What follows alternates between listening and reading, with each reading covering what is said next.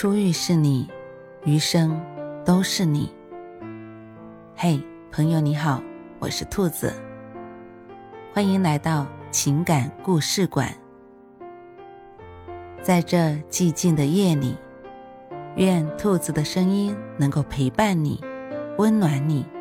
兔子与你在一起。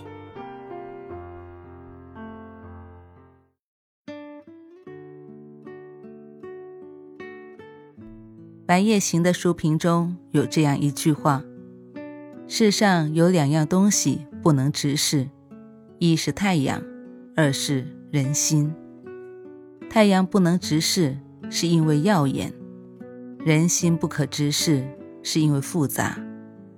就像有些时候，自己待人诚恳，以将心比心的态度同他人交往，可换来的不一定是别人的真心。”想起我是余欢水中余欢水的遭遇，看似小舅子是在关心的询问他做什么，但实际暗含嘲讽，等着看他的笑话；看似妻子是因为各种矛盾才想离婚，但实际早已嫌弃，甚至找好了下家。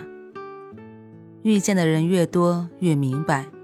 不是所有关系都能和想象中的一样单纯，将心比心，很多时候只是一种理想的状态。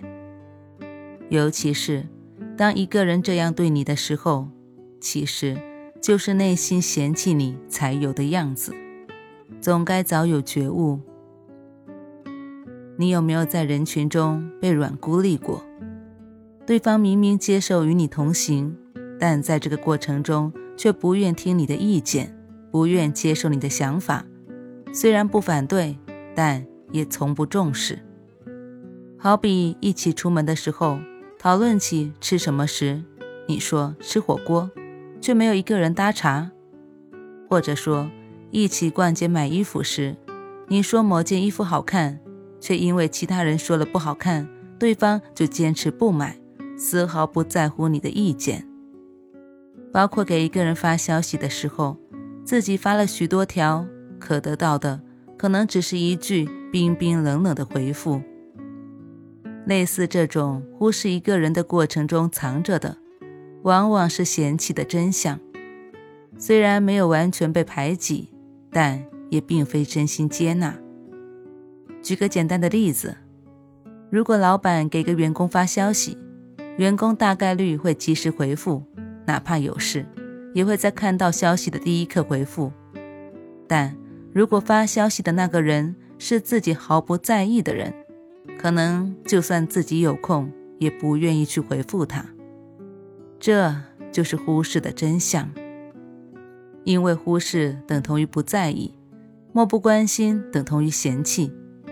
越是嫌弃你的人，越不在意你说的话，哪怕你说的是对的。他们也只会装作没听见。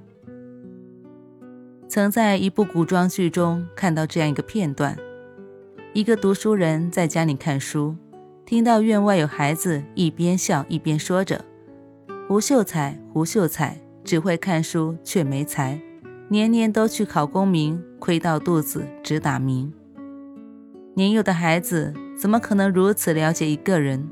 他们口中对一个人的评价。与其说是自己观察的结果，不如说是父母灌输的思想。父母看不起没考上功名的他，这才总是对孩子提起胡秀才的不是。长期以往，连孩子都看不起胡秀才。现实生活中道理亦然。当一个人嫌弃你的时候，你做的所有事情都会成为错的，哪怕是寒窗苦读。也会被理解成没有能力，反而是在一个人真正欣赏你的时候，看到的才是你身上的毅力，是你身上的光芒。但那种打着心直口快的幌子，动不动就会冒犯你的人，又何必长久来往？嫌弃自己的人，百般讨好也不见得能被善待，倒不如用自己的时间和精力。就与三观相合的人来往，不仅能收获最起码的尊重，还能相处自在。你见过因为妻子总穿紫色毛衣，总将家里收拾得很干净，总做炸酱面，所以提了离婚的男人吗？爱情呼叫转移中，徐朗就是这样一个人。下班回家后的他，看到妻子穿着紫色毛衣将炸酱面端出来的时候，直接爆发了。他不断指责妻子，最后下定决心要离婚。当初看这一段的时候，就在想，徐朗的妻子到底做错了什么？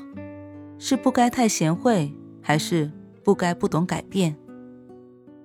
后来逐渐明白，徐朗的妻子并没有错，只不过有了嫌弃的存在时，一个人的所有好都会逐渐成为不好。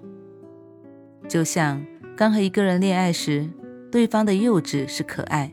对方的天真是单纯，对方的粘人是温柔，可一旦不爱这个人，幼稚、天真、粘人等等都会成为缺点。不是因为真的错了，是因为他真的倦了。人际交往中的道理亦是如此。当一个人因为一点小事就要指责你，不断说鸡蛋里挑骨头的话，不住否定你的时候，不用怀疑。不是自己做错了什么，而是因为对方已经开始嫌弃你。记得易叔曾说过：“你往前走，碰到什么是什么。一个人、一件事，就是你生活的全部。纠缠不已，爱恨交织。我们选择颇多，不妥，及时回头，重新来过。一生中，我们会遇到很多人。”有些人让自己困惑，有些人让自己欢喜，有些人让自己忧愁。自己无法决定会遇见什么样的人，但永远有能力决定如何对待身边的那些人。选择不同方式和不同的人来往，才是对自己的保全。就像那些嫌弃自己的人，可以和对方长期纠缠，但。纠缠到最后，也只会满身疲惫，倒不如早点远离。与人交往总是需要仔细鉴别的。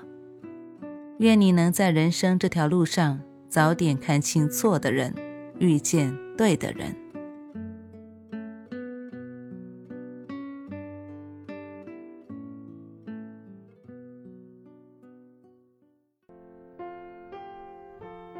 晚安。正在听故事的你，如果你喜欢兔子的声音，或者喜欢这个情感故事，别忘了多点赞、多评论、多打赏哦。兔子感谢你的支持和鼓励，祝你晚安，好梦。